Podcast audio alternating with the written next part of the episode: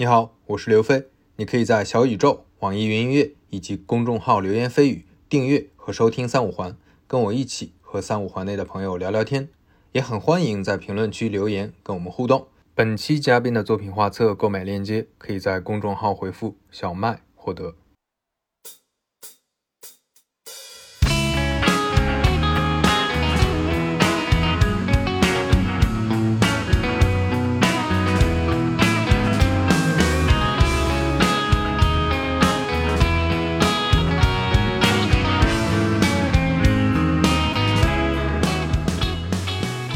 大家收听三五环。那今天三五环邀请到的嘉宾呢，是我之前锤子科技的同事小麦。小麦跟大家打声招呼。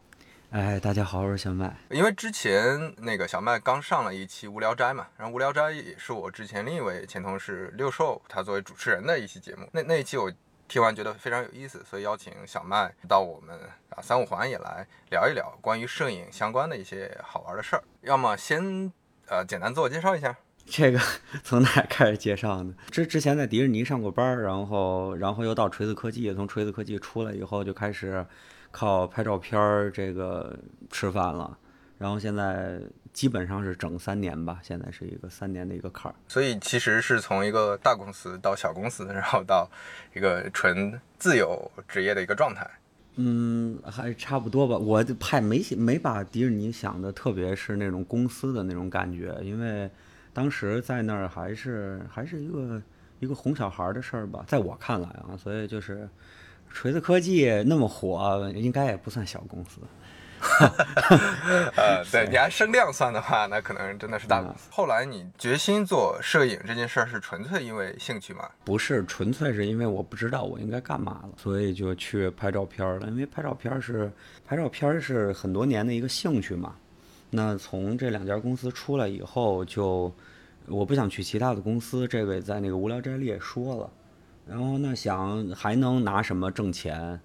呃，我之之前其实有当也是当过英语老师嘛，就是还有包括这种家教这种，其实生意也还行。但是我实在是不想干那个了，所以想要不然就靠拍照片挣钱吧，然后就开始拍上照片了。三年之后，感觉成果也还是挺显著的，因为也出了一本。画册，然后画册前前几天我也翻过了，然后我当场就下单买了三本，就我觉得非常感谢感谢感谢，非常棒非常棒。这本画册，你要么简单对吧？打个硬广，打个硬广。就这本画册其实还没出来呢嘛，因为现在现在只能看见有电子版，然后只有我我自己这儿有一本样书，但是也跟那个实际印出来的不一样。它基本上就是我三年就是到处跑来跑去的一个。就是一个一一个集合吧，我选出来一些我觉得比较好的照片，然后经过编排，把它们弄成一个画册。因为我老师老说，这个一个一个摄影师只有，当然我不认为我是摄影师啊，这个这个事儿可能后面咱们会说到。就就就是一个摄影师吧，他只有把他的作品变成画册，就输出出来，或至少打出来，或者这种展览，他才能算这一张照片的。呃，这个使命终结了，或者说这个摄影师才算有自己的作品。所以其实我也不是觉得有多自恋，觉得自己已经拍的特别好了哈。但是我觉得三年可以做一个小总结吧。然后我就弄弄了弄弄了这本画册，弄了四个月啥也没干。然后现在就是在一个在一个众筹的一个阶段。就想的是，如如果能筹够的话，我就有有钱跟定厂呃印厂去下那个定金，然后就可以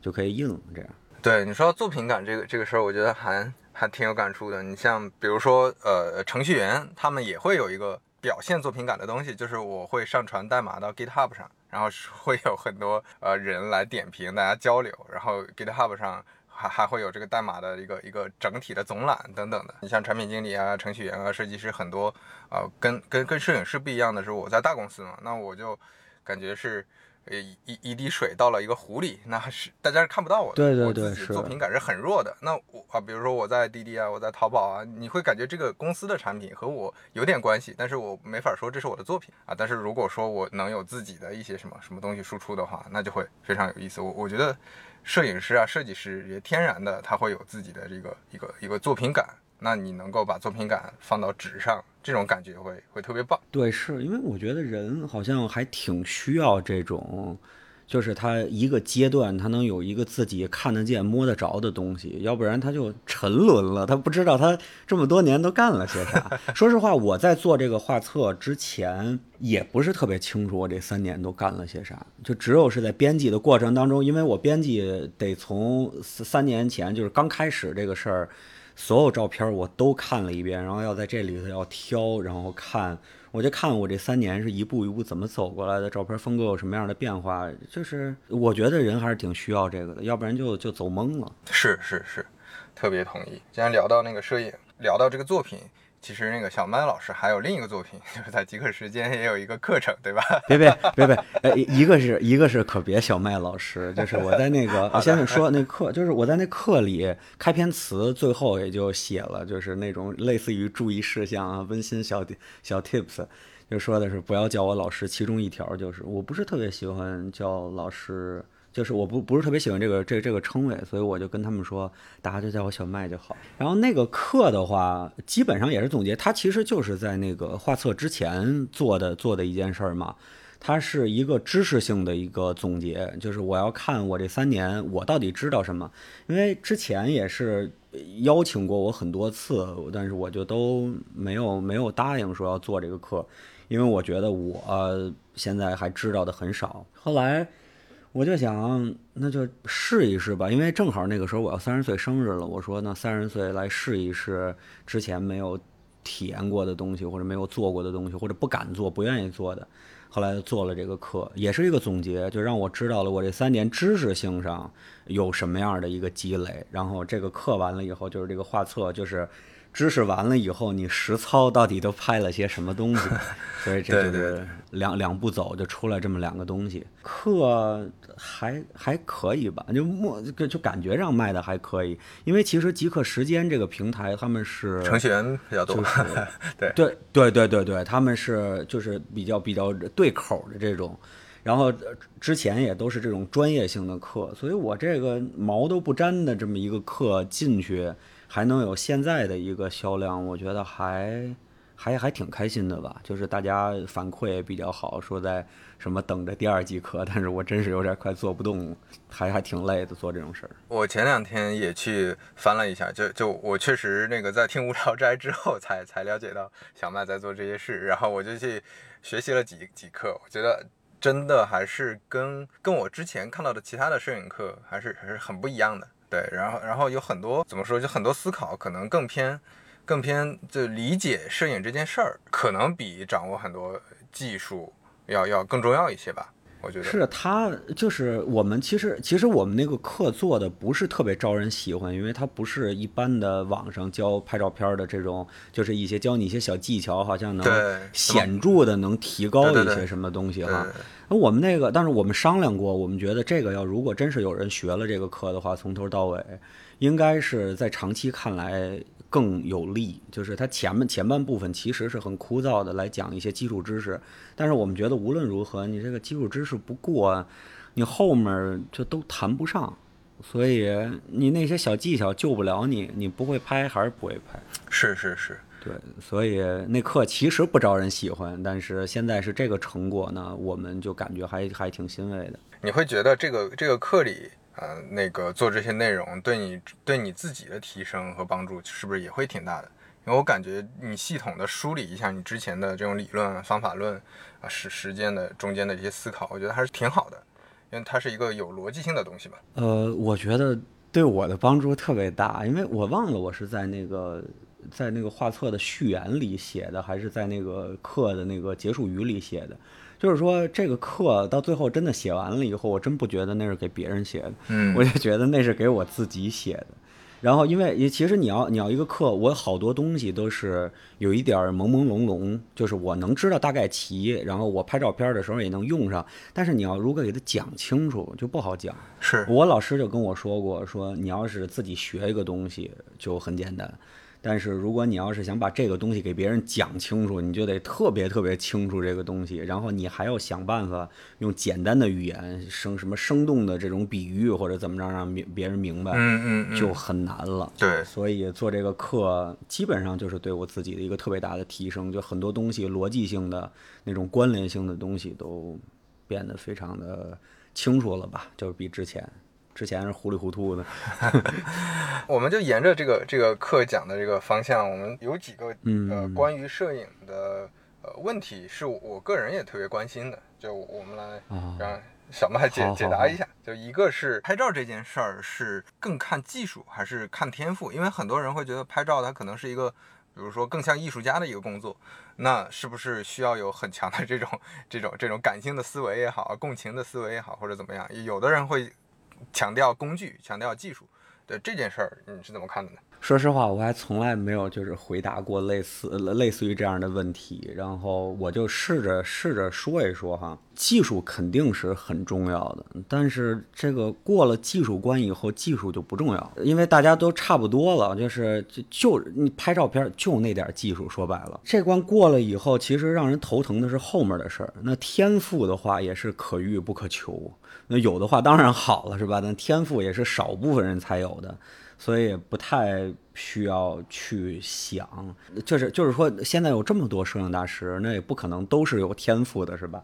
就是那这照样还成摄影大师了。所以我觉得是什么呢？我觉得比较重要的是一种感知力，就是这个东西是在没有技术和天赋之前就可以有的，就是感知力是可以让。一个人不管是做艺术工作还是平常生活都能受益，也都能看出来吧。就放在拍照片这件事上，不谈呃，就是有天赋这种中大奖的事儿啊，就说技术和感知力，虽然都可以后天就是习得，但是技术容易，感知力难。举个例子吧，就是比如说有一个摄影大师叫这个 Robert Frank。呃，他有没有天赋我不知道，但是他拍《美国人》这本画册的时候，反正也是挺下功夫的，这算是他自己的努力哈。呃，有没有天赋咱们不说，但是《美国人》这本画册就特别特别难看，难看就是丑，带引我我还是带一下引号，为什么？以防有人有人那个什么，就是会会杠，但但确实是非常难看啊，就是说这些照片没有太多的美感，它有好多都是虚焦的，焦焦都对不实。然后有一些糊片儿的情况，然后构图特别的啊，就是从技术上说，可能就不不太好，对吧？对对对，然后曝曝光都不准，有的时候那个脸就黢黑一片哈，所以你就说技术肯定谈不上是高超了，对吧？就完全谈不上有这技术。但是美国人这本画册在摄影界是非常非常重量级的一本画册。原因就在于它基本上终结了布列松的那个理念，就是被布列松的那个理念支配的那个时代，就是叫什么决定性瞬间嘛，就是拍这种什么运动中的，就要抓住那一个瞬间，它基本上是终结了这个的。这个画册的编排是非常非常精彩的，在之前基本上没有这样的编排，就是一种往自己心里看的一个路数，就是不是管你们会怎么看，就是他是拍给自己的哈。其实我觉得这其实就是感知力吧，就是在一堆乱糟糟的画面里看到那种，就是隐隐的那种关联。最后他这个美国人里一共有八十三张照片嘛，然后就组成了这一本说不清道不明，但是又特别硬邦邦的画册。我我另外想到一个人，就是这个刘涛，我不知道飞哥知道不知道？呃，合肥拍街头摄影，然后他会拍一些错位啊或者什么的，就是反反正反正我我是特别喜欢他了啊。就是我也不觉得他拍出那些照片是天赋，就他他其实在网上是很火的，他之前还在就网上特别特别火，然后各种媒体都报道，然后还去国外去参展，但是他现在依然是一个在合肥抄水表的一个水表工。那我不觉得他拍出那些照片是天赋。因为好多人说，哎呀，他能观察到这个。他主要他每天要在街上溜达六七个小时，甚至七八个小时。包括他现在就是等下了班了以后，也是要一直溜达到后半夜的。就就那就是很努力嘛，那就是这这这这这台台球上说的什么大力出奇迹是吧？那你要说技术，看他的照片好像也谈不上，就是好多照片都特别的随便。呃，前段时间我看那个 GQ 出了一篇他的那个访谈，我才知道他现在特别特别的苦闷。他基本上是被钉在合肥那个地方了，他不太满意合肥的现状，但是他又离不开合肥，他离开合肥他拍不出照片来了。但是他在那儿他又很苦闷，所以他就是呃拍照片的时候就会喝酒，然后会晚上会喝很多很多酒。所以我就发现他最近的照片就有好多都是那种都虚了啊，那就那种照片。然后我看完那篇报道，我才知道有可能就是喝大了，然后拍的那些照片。嗯，但是也依然很好。呃，对，依然很好。但是就是说，抛开这个天赋和技术，那他的照片看的其实就是这个观察力和感知力哈。媒体报道他的时候都特别喜欢发他的那种就是错位巧合，就是那种特别逗的那些东西。因为那种东西浅显易懂嘛，就是容易让这个大众呃感受到他的这个照片里到底是啥。但但那些都是偏观察力的那种照片哈。但我真正特别喜欢他的是他拍这些照片的这个动机。如果没有心底下那层东西，一个人的观察力再好也没用，因为他就根本就不会不不会去看嘛。就是我觉得心得在那儿。眼睛才能跟过去，然后才是观察力使劲儿的事儿。刚哎，刚才刚才嗯，刚才咱问什么问题来的？哦，对，天赋天赋和技术 哈，对对对，天赋和技术，对对啊，我觉得都没有感知力重要。就是说，你看现在有很多人都开始拍这个自己的家庭了，就是特别私密，但是又拍的特别特别动人。那我就觉得特别好。拍照片最终还是应该落回到自己身上吧，而不是那种宏大叙事，就你一定要去拍战地啊，或者要去拍。难民啊，要去拍什么什么苦难，什么流血，什么这这些东西。反正我现在是不太能面对我家里的情况，就是我，所以我把我的好多感情都寄托在其他地方，然后我我去拍那些东西。我觉得如果有一天我能把这个镜头对准我家了，可能我也就更上一层楼了吧。就是现在还不行。所以其实就是一个这这个这个向内关照和感知力的东西，我觉得这个更重要。所以这个就是拍好照片、拍照、摄影这件事儿，其实也并不是呃某些人的特殊的这种这种特权，对吧？就一一般人，你只要，尤其是现在大家都手机了，如果如果按你说的，可能对吧？技术门槛也并没有那么高了。其实现在手机拍的也还。对，是现在其实手机已经非常强大了，所所以手机还很符合你说的那个，我可以捕捉一些瞬间，对吧？因为因为你要是背着相机，就要要去拍一个特定的场场景，那个那个是一一种情况。但是你如果说生活中的片段，你不能总背着一个相机天天拍。是，但是但是要如果这个相机比较小、比较轻便，像 GR 或者富士出的那些小的那种无反的那种相机的话，其实也是可以的，长得很好看，然后又能记录生活哈，而且画质又比手机好，就是。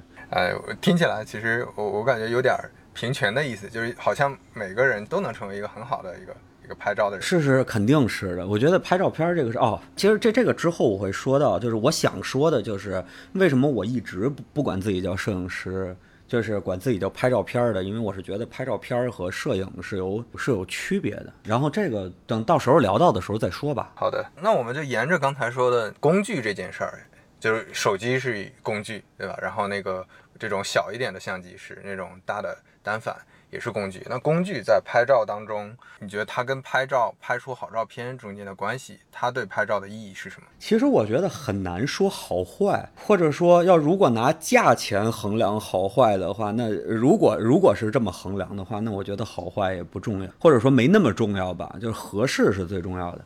呃，就是我那个课里也也也就是有讲过关于这个设备选择的这儿，就比如说论画质，那谁也不能跟大画幅的这个相机比，是吧？就那个大大的木头盒子。但是问题是，如果你拍的就不是相对静止的东西，比如说你就想拍你们家的狗在那儿上蹿下跳，你想拍你们家的孩儿在那儿，是吧？手舞足蹈，你用大画幅没法拍，那大画幅就是个累赘。大画幅是好，但是就是得看放在什么情境下去看哈。就其实拍照片特别讲究自洽，就是说你拍的东西和你自己不能打架，不然就是一种摧残。比如说我现在，我现在就没能自洽，我看我拍的照片就是一脑门子官司哈。所以这个拍照设备这个这个东西也是一样，他们要和这个设备要和你拍的东西和谐共处。就好多时候手机就是比大画幅好使。所以很难说谁好谁不好，所以我觉得挑选这个拍摄设备的过程，基本上就是挑选拍摄主题和挑选你心之向往的那个东西的过程，就是你心里到底想干嘛哈？你用什么设备，间接的就表明了你要干嘛，你到底想拍的是什么？我觉得这是工具在拍照中的意义吧，就是你通过它。可以发现你想拍的东西是什么，但前提是你知道这个东西要怎么用啊，肯定是不是那种器材党，反正买回来就说啊这个镜头好那个，但是好在哪儿，到底适合不适合，他们好像不太关心关心这些。但是一个合适的相机，你要如果真的觉得它合适了，你就可以从这个相机的种种的特点看出来你要你要拍的东西的种种特点和你心里头的种种特点，我觉得是这样。其实就跟你前面说的那个逻辑是一样的嘛，就拍照里面技术它是一个门槛儿。它可能只是只是其中的一个要素，呃，但是但是很多人会把会把这个要素当成唯一要素。那我花钱越越来越多在器材上，那我可能就能拍出好照片了。那这其实就对吧？其实我就想，他要如果真是，呃，就比如说，呃，把把那个个人的技术和呃类比到这个器材的参数上哈。那我觉得可能 技术比参数更高级一点吧，因为参数你有钱买就好了。对。但是技术你还是你还是要自己去练，所以他要如果。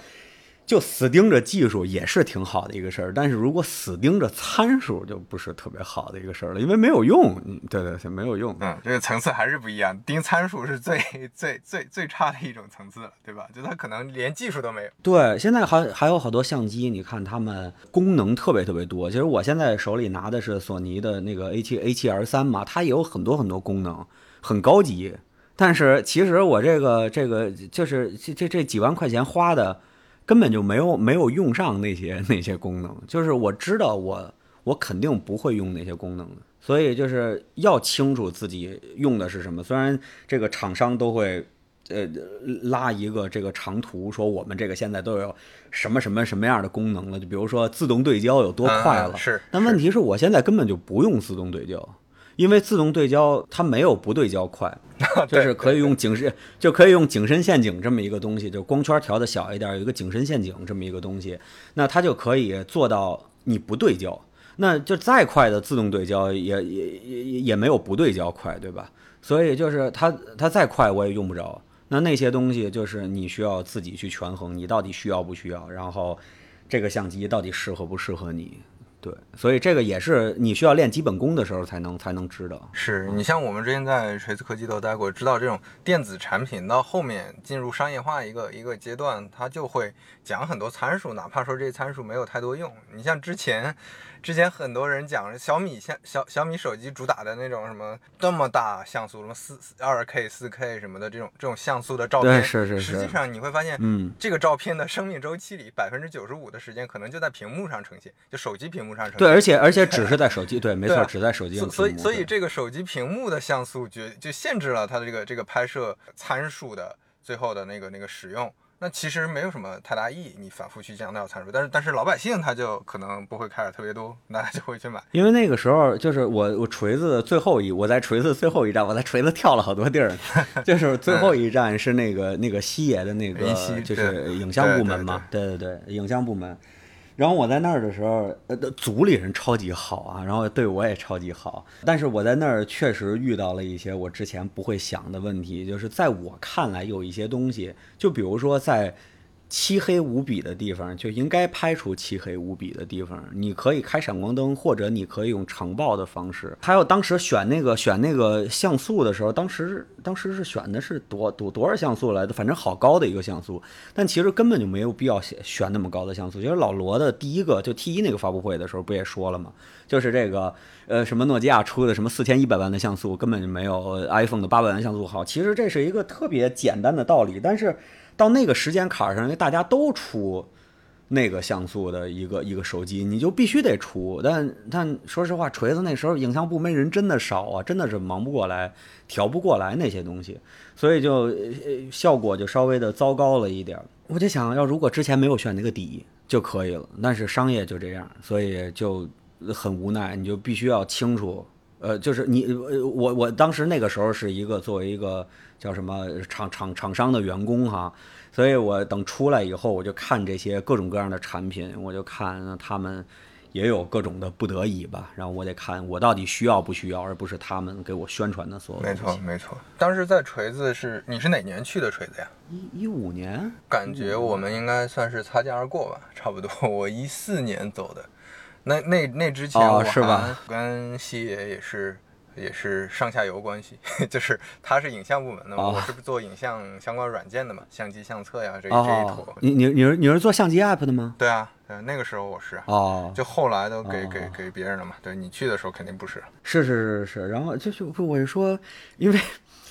不好意思，就是宇爷跟我说的时候说这个这个刘飞说飞哥也在做一个电台，我说啊哪个飞哥哪个飞哥？我说我我好像那那有几个飞哥呢？我想刘飞好像，但是那个那个应该是你当时出了一本书吧，叫什么是什么什么跟产品经理有关系对，叫从点子到产品。对对对，然后然后我看朋友圈上基本上是一个刷屏的状态，然后我想你当时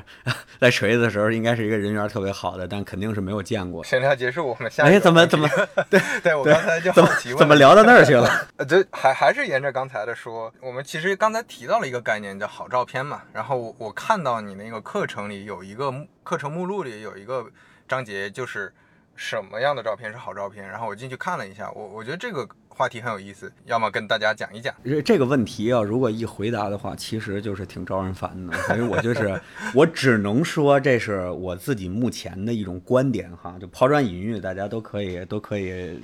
呃进来一块儿探讨。嗯嗯嗯，就先不说那些飘起来的照片，就是那些就有点飞的照片，就用最普世的角度去看一些非常普世的好的照片。我觉得好照片是要满足两点，其一呢是要在呃视觉上好看，其二呢是要有这个技术难度，也就是说它。它有没有包含更多的人类的体力和智力？我觉得这是一个，就是我觉得任何艺术作品都是这样，就是你是要说一个画儿好不好，或者一个音乐好不好，就是它里头包含了多少人类的体力和智力，就是体力可以都先踢出去，就包含了多少智力，那包含的越多，那肯定它是越好，是吧？越少它就是越，就是我有一个特别懂画儿的朋友，那就是他之前跟我说过一句话，就是还挺点醒我的。他说，就大概意思啊，就是说你看大师的这个画儿，就甭管这个画风飞成什么样，但是绝大部分就只看画面的话都很好看。内行呢，当然有这个内行里头的这种超高的评价，但什么都不懂的外行看过去呢，也不觉得难看。所以这就是我说，首先要在画面上好看，就是你不能说这个东西特特特别难看，然后说它要表达我的什么东西哈。就是我觉得首先要好看。对，如果就是画面没法吸引人的话，就别人连看都懒得看一眼，那可能你想表达的什么情感呀，想传传递的什么理念也就无从谈起了，是吧？总得让。总得吸引人，那就是有些人可能会想说难看也可以吸引人，是吧？我是觉得，要如果让难看难看到吸引人那个程度，应该也挺难的，就是得得难看成什么样才能得难看到极致，就是，但是如果把难看做到极致，我在想是不是比好看还要难？那如果难看到了极致，它还能是难看吗？就是这个这个问题就不好回答了。就是难看到了极致，它有可能是就是好看哈。是是，那因为因为因为你想方设法把一个东西搞到特别难看的，就是这个整个的过程，其实就增加了其中的这个你的这个体力和智慧的这个参与程度，所以它最后很有可能就变好看你说到这这个，我就想起来有一些电影也是烂片儿，有很多烂片儿嘛。但是其中有一些烂片儿，它就会特别出名，就因为它拍烂到一定程度了，它就变得哎很有趣味性，然后很有意思，很多人愿意看。它甚至你可以用另外的一个标准看，它变成一个好片儿了。对，是就是比比比如说当年的那个不是那个那个 Room 拍出来以后，然后去去年还是前年那个还还致敬了一下 Room，然后拍这部烂片是怎么拍出来的过程，就是就是很有意思，它就是烂出圈儿了。是是，它就变成了一个模糊的东西，那你就不能说它是难看，因为你感受到了在难看之外的另外的东西哈。就是首先要吸引人，这是第一的。对，然后另外就是另外一个衡量标准，我刚才说就技术难度。那我写课的时候就想到了一个，呃，我觉得可量化的吧，就是衡量这个这个技术难度的方法。我个人觉得还是呃挺有可可操作性的，就是看这张照片可复现的概率，不不需要它是一个准确的数值哈，说我算出来什么百分之八十、百分之九十不需要，就我觉得大家心里都有一杆秤，就是一张照片打眼一看就知道这玩意儿这这这玩意儿好拍不好拍，或者说至少你觉得好拍，你可能你觉得，但你自己稍微一上手就发现我靠拍不出来，所以我觉得这是一个比较普世、比较好理解也比较可操作的一个衡量标准吧。哦，这个这个挺有意思的，我觉得就是你其实可以用这个衡量很多工种。你的核心价值其实就是你的不可替代性嘛，那作品也是嘛，就是你的作品，呃，有多少人能做出来？你的这个作品只有很少数的人能做出来，就说明你这个作品还是有水平的嘛？对啊，就是我觉得这个是比较具象的，它没有那么抽象。说这个照片就讲很多理念，说他我感受到什么，那些都很抽象，就是一般大众他不不太爱听这个。对，就是怎么能够让我也感知到？那那首先就是我说了，这种普遍意义上的常规好的这些照片，那就需要看它的这个。这个可复现的这个呃几率，就是照片这个东西是结果论的，无论你过程当中，就是其实艺术都是一样的，是是，无论你用了什么过程，你可能都都粉身碎骨了，但是你那东西，你那东西搞出来那个结果是垃圾就是垃圾，你的过程不重要哈，大家会知道你的过程当中有多难，因为他们发现他们模仿他们模仿不出来，或者一看就知道自己模仿不出来，甚至都不用上手了。哎，那我就顺着这个问一个。可能比较走心的问题，就是你按照这两个标准去看你之前三年的这个作品集的话，你你的感觉是什么？或者说你你如果用这两个标准去打个分的话，你觉得大概会是什么样？我的照片儿可能可能将将要及格了吧？可能将将要及格了。就这个可能也是你愿意出一个画册的一个一个标准嘛？就是你觉得它及格了，能够拿出手了。对，就是就是差差差不多能能看了。先是说视觉上吧，我是觉得这本画册我挑的还都是在视觉上能看得过去的照片。就是都没敢挑特别飞的照片啊，那那是那是非常好了，对我都看过，对，就别别，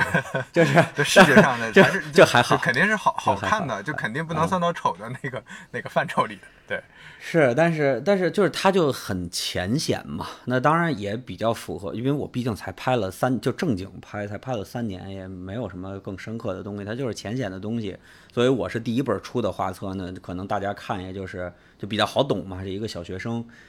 呃，说的说到这个技术难度和可复现概率上，呃，我觉得有几张照片我还是挺庆幸的吧，也不是说拍的有多好，就那个照片首先不呃不难看，然后再说它的拍照过程，就比如说我在有一张就是在贵阳拍的一个花里胡哨的一个楼，我在贵阳花果园那个地方，就贵阳的楼都超级超级高，大概是有可可四四五十层或者怎么样，就很高。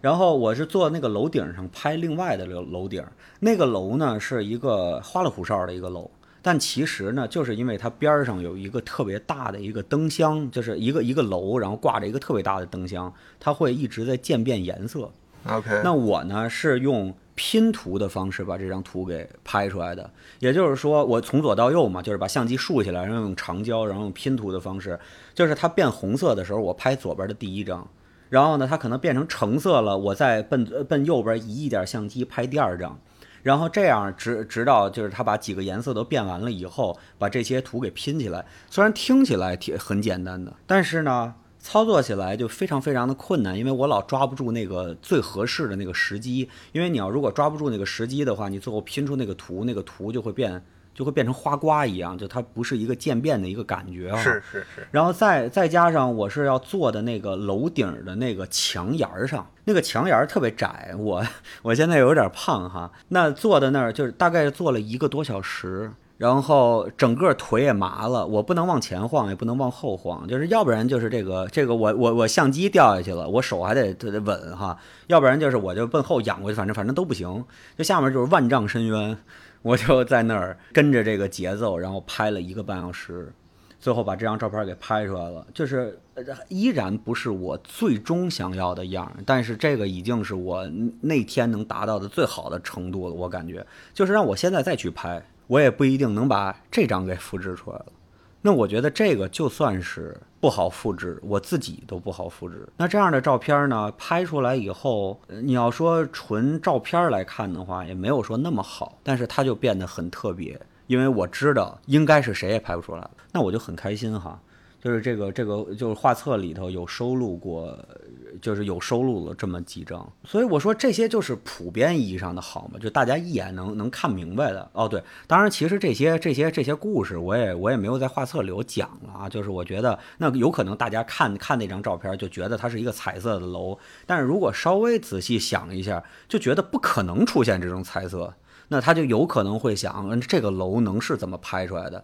然后他就可以自己去模仿。他发现我靠，这个好像不太好模仿哈，就类似于这样的。但是我说这些都是比较浅显的。那另外一种就是就是如果不说普遍意义上的好，就是因为刚才不是说什么是好照片嘛？因为我必须得加后面这个，因为不加后面这个就会又会有人来杠哈。就是说，不说普遍意义上的杠，就就就就是就比如说像我刚才说的这个 Robert Frank，就是拍那个美国人的那个啊，还有这个就是他拍的那个叫《伦敦威尔士》，那是在美国人之前拍的一本，那比美国人拍的还就是还飞，拍的还难看，带引号的难看。我我非常喜欢 Robert Frank 啊，我也非常喜欢那个《伦敦威尔士》的这本这个画册，但是他确实难看。除了这个 Robert Frank，还有这个荒木经惟、中平卓马，就是深濑昌久这帮日本的摄影师，就是你也知道日本的摄影师他们拍的那种风格，就大家其实脑子里都有一个都有一个大概的概念。我不知道可能是不是没有特别的仔细的看过他们的作品，但是都会对这种日本摄影师有一个概念，就是他们。然后还有像这个 Martin Parr，然后 Alex South、Antony Dagata 这些，就是你看他们的照片，就是他们完全是怪胎，就是那个照片都特别不好看，特别特别的丑。然后呢，你要说他们的可可复现程度呢，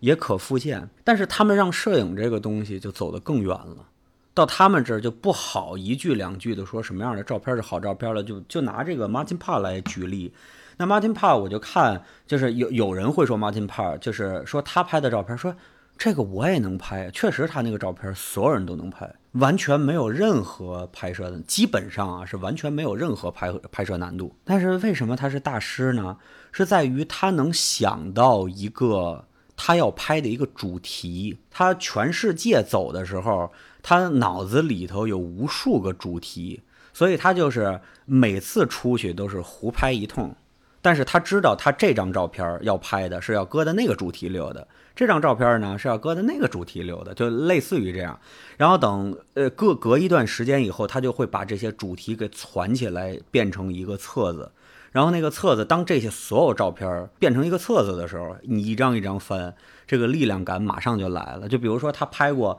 那他特别逗，他拍过就是全世界各地拍香蕉皮。就是什么搭在地下的香蕉皮，人在吃香蕉那个香蕉皮，然后什么搭在那个搭在垃圾桶上的香蕉皮，我就说要如果现在让你去拍香蕉皮，你都不一定能找得着那么多香蕉皮，各式各样的香蕉皮，就是在各种各式各样的地方，然后长得各各式各样的香蕉皮，你就你就没有，你虽然说那张照片特别好拍出来，但是那本画册你可就拍不出来了。就是好多时候，其实照片就是不要单张的看照片。因为单张的照片是你你就看不懂，你不知道这个怎么这张照片的大师了，不是必须要放到他的这个整个的这个创作理念当中去，你才能看到每一张照片堆叠起来的那种力量，就每加一张都加一点力量，每加一张都加一点力量。就是说到这个这个这个摄影师，就摄影和拍照片这个事儿啊，就是我我一直对外说我是拍照片的嘛，不说自己是摄影师，这个刚才前面也提到了。就其实不是我自己假模假式跟给自己加戏呢，就显得特别谦虚、特别谦卑。不是，因为我是觉得拍照片跟摄影本身就是两码事儿。那些大师当然可以是摄影师了，因为摄影这种事儿就特别的往里头看，就是往自己心里看啊。那我最多就是个拍照片的，我还没有跳出那种。要被拍到一张好照片的这个想法绑架的状态，但是你心里会想要满足谁的需求，或者说要被人看，其实还是满足我的需求。但是我的这个需求是什么呢？我需要一张好照片。我不是说嘛，就是我现在还还在还困在这里头，就是我现在拍照片，每拍一张或者每看到一个情景，都是要一张好照片。所以你可以看我的那些照片，都是特别的。特别的强迫症，特别的规整的，但是我觉得那个和摄影差的实在是太远了。你可以真的看那些牛逼的摄影作品，好多都是在形式上没有那么拘束，它反而才能变成艺术。但是感觉那个的前提是不是大部分还是你要先走走一段这样的路，对吧？走一段规整的路。对，我觉得是这样。我因为我现在依然觉得我还在练技术的这个这个阶段，就是即便已经三年了，但是我觉得我还是在练技术的这个阶段，是可以走吧。但是我也很眼红，那可能就是之前说的那个天赋的问题。就我很眼红，有些人真的是一拿起相机来就知道自己要干嘛。OK，但就是他，他从拿起相机来开始，我我就感觉我从拿起相机来就在寻求这种形式上的这种这种规整规整感。就是我看我之前拍的那些照片，就是刚开始玩相机的时候拍的那些照片，就好像路路数就是这个路数，但是别人一拿起来，就是真的是特别特别生活，特别往里走，特别给自己拍的。就是我也是给自己拍，但是两个人的目的不一样，他是要一种表达或者什么，我是要一张好照片。但是要一张好照片真的是非常俗的一个想法，因为世界上好照片太多了，根本不缺我能照出几张好照片。但是这个就是还还目前还不太好克服，我在我的感觉再再努力几年吧。但是我觉得已经很谦虚了。啊不不，这这这真的不是，因为我是觉得我我觉得每一行可能都是这样啊，就是你可能还在没有进行的时候，你会觉得哦人家人家拍的好，或者我能拍到一个什么样就什么样了。但是你在这个行业里有久了，尤其现在这个毕竟是变成我我我吃饭的家伙了嘛，那我就天天的生活都是这些东西，不像以前只是一个爱好。那我就会肯定要不断的审视自己，那又看了更多的好的东西，就自然会对自己越来越，就是就是发现这些问题吧。就我我在那个无聊斋的时候也聊过这个，就是说我特别想找回我第一年拍照片的时候那种感觉，就技术还可以保留我现在的技术，但是感觉回到那时候的感觉，就是一种特别纯粹、特别直觉的东西吧。就你看到一个画面，你想怎么去表现它，那现在已经都没有了。就是特别特别机械，然后你见到这个场景，你就知道怎么拍。这个按理说听起来是一个挺高兴的事儿，是吧？就是你看到一个场景，你马上就知道这个场景能怎么拍，但是没有创造性啊，这个就是个是个机器。就是我现在变成了一个一个一个复印机，就比较愁。我觉得可能这个等这个画册弄完了以后，整个我就要看看是不是可以再往下一步走一点了。现在这个卡的我已经快受不了了，就这个瓶颈期卡的我真受不了。对，就现在在在在互联网行业有一个词儿特别，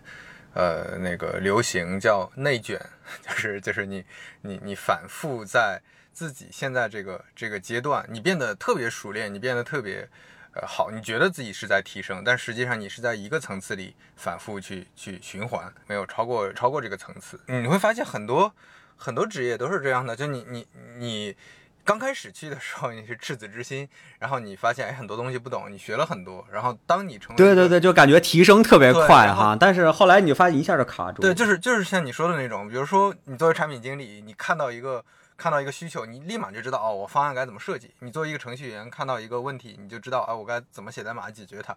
但是当你有这种感觉的时候，其实你反而很可能处在一个内卷的情况下，因为你都掌握了，你现在没有拿到新的课题，那那这个时候你就会突然又觉得很焦虑。对，就是我反正反正就拍照片这个事儿，就如如一就是如果你不满意自己的这个东西的话，因为你就是搞创作的，你要如果你生活当中就就就这么一件事儿了，就是你的工作吧，至少说工作中就这么一件事儿了，那你这个事儿。就是死活得不到自己的满意，就别人无所谓啊。就是你死活得不到自己的满意就，就就就很要命了。正好瓶颈期了，对吧？对，就是一个就是一个就是一个瓶颈期，所以说我能希望，呃，做课也是想突破这个瓶颈期，没有突破出来哈。呃，做画册呢，就说实话，这些照片我看就只只想吐了，因为这个看太多遍了。我现在就特，我其实我特别想知道，假如说我从来没有看过这些照片，我能特别特别客观的来看看这些照片，我会怎么评价这些照片？因为我。对我自己很苛刻，我对别人的照片也很苛刻，因为我会就是偶尔看到别人照片，我说我说我操，这他妈 拍的太烂了哈！我也想着，如果我没看过我的照片，我看我的照片的时候会怎么说？但是你永远就感受不到了嘛。啊，这个话题感觉有点沉重。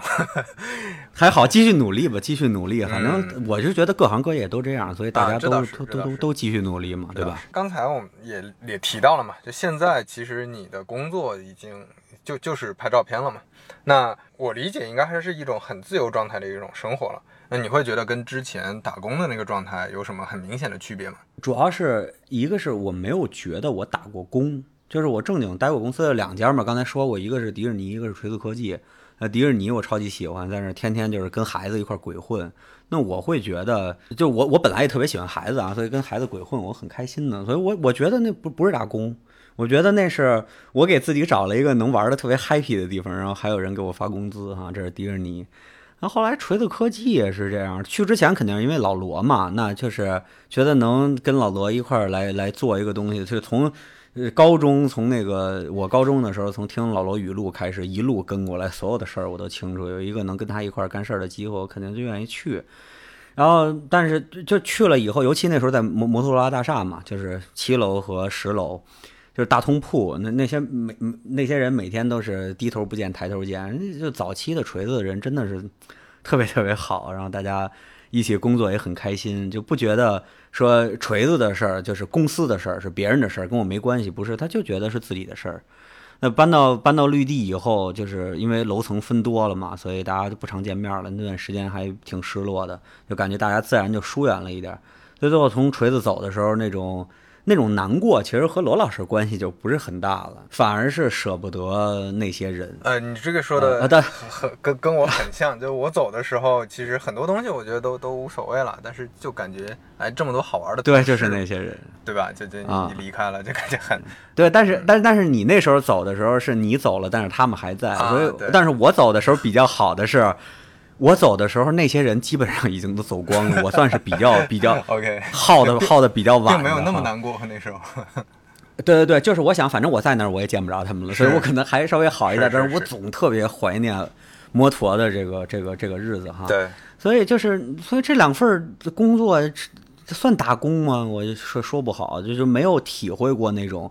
就是可能就经常网上大家会说的那种真正意义上的打工，就是每天每天朝九晚五是吧？哎，不对，现在现在九九六是吧？对，九九六不是朝九晚五，九九六做一些自己兴趣不大，甚至是特别厌烦的工作。对对对。然后可能和同事也关系就那样，可能和领导还有各各种矛盾。我确实是没有过那种体验。那要说刚才说那个自由状态的生活体验哈，我觉得所谓的自由状态是最不自由的工作方式，就可能比真正的打工还讨厌。这是我这三年的一个一个一个体会。自由职业这事儿特别需要自律嘛，对人的这个惰性是天生的。你也你也不我我也不是一个特别勤奋的人哈，所以就要每天逼自己自律。就是因为因为其实你你每天什么都不干，其实也不会有人催你。活不下去了，你大不了就再找一份工作，拍照片这事儿告吹了就完了，是吧？那我就特别不甘心，所以那就只能逼自己。那逼自己的话，就肯定会很累嘛，哈。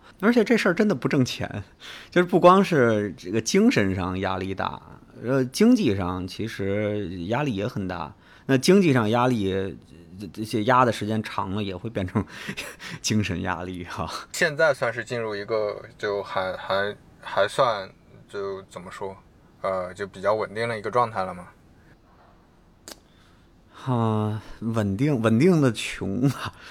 就是稳定的稳定的苦，稳定的累和稳定的穷。我觉得现在依然还是稳定在这个状态，还没有真的突破出去。那个疫情爆发以后，就是春节，呃，又过去了，然后不是很多朋友都被那个各自的公司组织起来在家办公吗？对。后来他们就跟我抱怨说，在家办公太累了，说平常上班还有个点儿，感觉现在是没点儿了，无时无刻无时无刻都在工作，就只要老板不休息，老板还活着，他就会安排各种工作，没有上下班的概念了。那这些朋友就是之前跟就跟我说过，特别羡慕我的这个工作状态，说特别自由，然后时间能自己支配啊什么的，所以就是他们在他们上班的人的眼里看来，好像这是一个特别。Happy 的一个事儿，但完完完完全不是这样。然后我所以我就跟他们说嘛，我说，所以你们知道你们当时说那些傻话的时候，我有多糟心了，是吧？就是另外我还跟他们说，至少而且就是至少你们在家办公累，但是有工资啊。那我在家有的时候忙忙活来忙活去，就是好几个月忙活过去，是一分钱没有的。所以比起来，我觉得所谓的自由状态的工作状态，其实是挺熬人的。哦，对，另外还有一点就是，其实刚才大概也提到了，就是我不是一个特别能体会到成就感的人，那就让这个工作状态变得更要命。就是我感觉我每完成一件事儿都会被伤一次，就是每做完一件事儿都会加重自己的这个挫败感，就还挺烦的。我就希望突然有一天我能惊醒过来，然后真的为自己做的事儿高兴一把，就是真的为自己高兴一把。但是现在目前都没有，所以你要说稳定，就是稳定的不开心，稳定的呃穷和稳定的累，大概大概是这样。但是你会有一个预期，说未来还是会变好的。我只能这么幻想了，我只能这么幻想了。但是，呃，我我也有想过，就是可能一辈子大概是有个有个能吃饱的钱，可能一辈子这么过去，我也能接受。因为毕竟，说实话，现在虽然虽然拍照片就拍的我挺不开心的，但是要如果现在不让我拍照片了吧？那会更不开心。我可对我可能我可能更不开心，所以所以那就只只能只能先干着这个了，那就是就看之后能怎么发展。但是我总觉得会越来越好的，因为我肯定会呃拍到更多的东西。我拍拍拍照片这个事儿，又是和别人打交道的一个一个一个工作，就你可以认识更多的朋友，拍到更好的照片。你你随着你长大阅历的这个。呃，增长啊，然后这个这个见识的这个增加，你也可以有新的一些观点或者新的一些点子。你只要你还活着，就你你脑子总是在动的吧，对吧？所以我觉得，我我我猜想应该可能会好。嗯，对，未来还是有很多可能性的。而且我我是觉得，其实你还是选了一个呃，怎么说？就虽然说你你你表达他苦闷啊，包括经济上会有压力等等，但是你还是选了一个，就是你其实有别的选择嘛，但是你还是选了一个更生活比较满意、比较呃被被你的兴趣爱好充斥着的这么一个工作，就相对来说。那种去上班打工，去公司里打工，然后做一些不开心的事儿，但是你经济上回报比较多，我觉得你还是选了选了，就是有一个明确的选择，而不是说啊就不得已才做这件事儿。差不多，差不多，我就我我觉得是这样。就是要说不得已的话，我是觉得，因为我之前其实有尝试过一些东西，我是觉得那些东西在我看来，我觉得还挺成功的。比如说我去我去卖过东西，然后当时还得过像表扬信这样的东西，就是。就我觉得现在都这个时代都没有人写表扬信了，但是人人家就写表扬信。然后我当时在迪卡侬就是做那种兼职哈，然后就是这种表扬信，说什么服务特别好，然后还呃全全那个全店，然后来念这那这那的。我就觉得我体会过了，挺高兴，就就就完了。但是在我们家人看来，就是他们也会给我一些暗示，就觉得我做过的东西太多了，然后哪件事儿都没做成。这我就觉得挺讨厌的，就是我我在我的概念里，我觉得做成了。就比如说家教也是，我家教，我天，那个成果非常非常好。然后那我为什么还要继续下去？我就我就换换个别的体验体验了。这种，那他们就觉得你没有做下去。他们说，你看你这些年做的事儿全虎头蛇尾。我说我靠，这个要了命。明白，就是世俗成功的定义和那个什么嘛，就是你你其实想体验更多的这种。这种片段，但是他们希望的是你，你这个整个故事都很连贯。对对对，因为还有比如说我在迪士尼那会儿，他们就总觉得你可以，你可以在迪士尼，因为你又喜欢这个东西，你可以一步一步往上升值，然后到一个什么什么，但是那个根本就不是我想要的东西，是就是。那他们会觉得那个你是成功了，我我不觉得那个我是成功，所以我就该走的时候，我当我当然也就走了。所以我有的时候就就你会发现，有的人，比如说他也在打工，他就会跟你抱怨，就像你刚才提到前面的朋友，就说啊羡慕你啊或者怎么样。其实他们其实只看到了这些这些好的地方、好的表方面，或者说他们其实都看到了，但是他们就想什么都要。就想我既要老板给我发很高的工资，我又要想特别做那些我自己喜欢的事情啊，或者怎么样，我我我在一个比较自由的状态等等，就什么都想要，就这种其实我觉得就嗯 就不太靠谱。对，确实好多人就想要的太多了吧。然后，呃，我我不是说我不想要啊，对对对，都想，我也想要很多，因为人都这样。但是我知道这个是不现实的，就是不可能的，所以你只能。特别艰难的决定选择一边儿，那每一边都有好都有坏，那你选了这个，你就只能只能奔下走了吧？因为现在，假如说我不拍照片，不刚才说的这个事儿吗？就是说有没有被迫？我觉得可能也有一一小小小小丁丁点儿的这个原因被迫。我其实想把这个事儿做到一个还可以的一个状态，因为我觉得这种暗示多了以后，我会不会也觉得？我好像确实什么都没做出来，我不清楚，可能在潜意识里会有这种，所以那就是做吧，反正也饿不死，现在那就就是穷穷嘛，但是死不了，就就就先先先这么搞。我会觉得你跟呃有一些也是体验派，就是去生活的人很不一样的，就你还是希希望，而且你你是很认真的在做每一件事情嘛。就你自己会有一个标准，然后你还还会去去去为了这个标准去研究一下这个事情，去做好这个事情。我是觉得，要不然就不做吧。我真的对我不做的事儿一点儿兴趣都没有。对，刚才其实我就想说，有的人呢，他想要很多，但是他又不想付出太多，他就觉得，对吧？他对标的永远是那些运气特别好的，还是什么怎么怎么就。不小心，那个去了一个公司，这公司发展起来了，去早期去了字节，然后赚了很多钱，或者说后来各种各种运气怎么样？就大家对标的永远是那种啊，你看他也没付出多少，就赚到很多，我也想这样或者怎么样，就很多人还是这样的。就，那你就会觉得这些人很烦。就是运，哎，我我是觉得运气真的其实还挺重要的。就是一个人要如果真是想一下飞黄腾达的话，运气还是挺重要。但是你不能求他。对对对，而且而且很多人他是骂骂咧咧的，就很多抱怨，然后就天天这种 三葡萄心理，然后去去评价这些东西，就很烦躁。我明白，我明白。对，比如说，我觉得有些朋友我就很。我就很很认可他们的生活方式，就他可能也是在大公司打工，你可能觉得啊，我我也不太我也不太想去过他那种生活，但是他可能觉得我现在的收入啊还不错，然后我干了几年之后，我就可以自由了，我也不想再去打工了，我去我去做个别的事情，我去开个民宿也好，我去我去那个当当摄影师也好，或者什么，就我我再去选择其他的，就这样也可以，但是你不能说 你你你打工也不好好打。然后你满脑子想的就是 去做一些别的事情，或者是做别的事情的时候也不太认真，也不想去打工，那就我也一直有一个抱怨啊，就是因为我会，我现在其实表达自己的那个感受的那个频率已经非常低了，因为我是觉得好像。没有什么必要，尤其是在这些社交媒体上。但是我就看，其实大家每天都在发各种的抖音的那个，就是发发的微信上，就是抖音的那种，然后也在刷抖音，然后看综艺节目一个不落，然后新上的片儿一个不落。但是呢，到一些坑节儿上的时候，还要说。